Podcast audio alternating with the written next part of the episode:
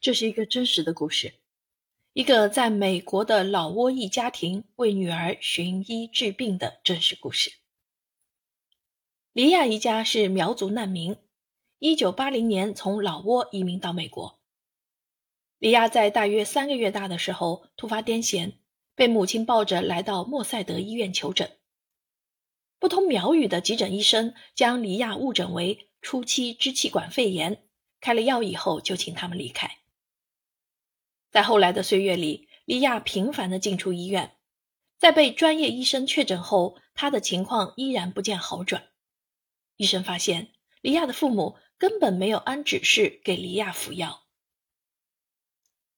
在苗族，癫痫被认为是一种光彩的病，代表这个人受到神照，所以莉亚特别受父母疼爱。莉亚的父母更相信苗族传统的治疗方式。他们认为医生开的药不仅不能治病，反而会导致病情。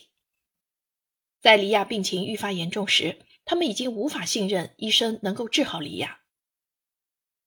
双方语言不通，所处的文化背景也不同。西方医学要生命，而苗族文化要灵魂。语言和文化的隔阂导致一次一次的医病沟通沦为徒劳。作者一方面以温情细腻的语言记述故事经过，另一方面以人类学的笔法理性的论述在美苗族的民俗文化、过往经历与生活现状。两个部分如蒙太奇般穿插进行，如纪录片一般展现了一个关于生命与爱的故事，同时编织出一幅生动壮丽的群像。李亚后来怎么样了呢？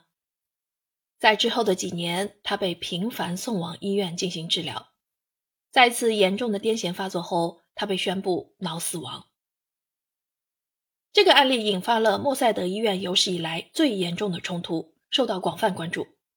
后来促使美国设立了巫医制度，有计划的将其导入医疗体系。所以，本书描写的故事是一件促使美国医疗体系做出改变的真实的案例。本书是关于东西方文化碰撞的深度记录，处在文化的交界点，倾听双方的声音，深入理解双方的文化，才能更好的寻求文化沟通的破解之道。不仅对当今社会构建和谐的医患关系有重要参考价值，还给全球一体化时代的我们每一个人以启迪。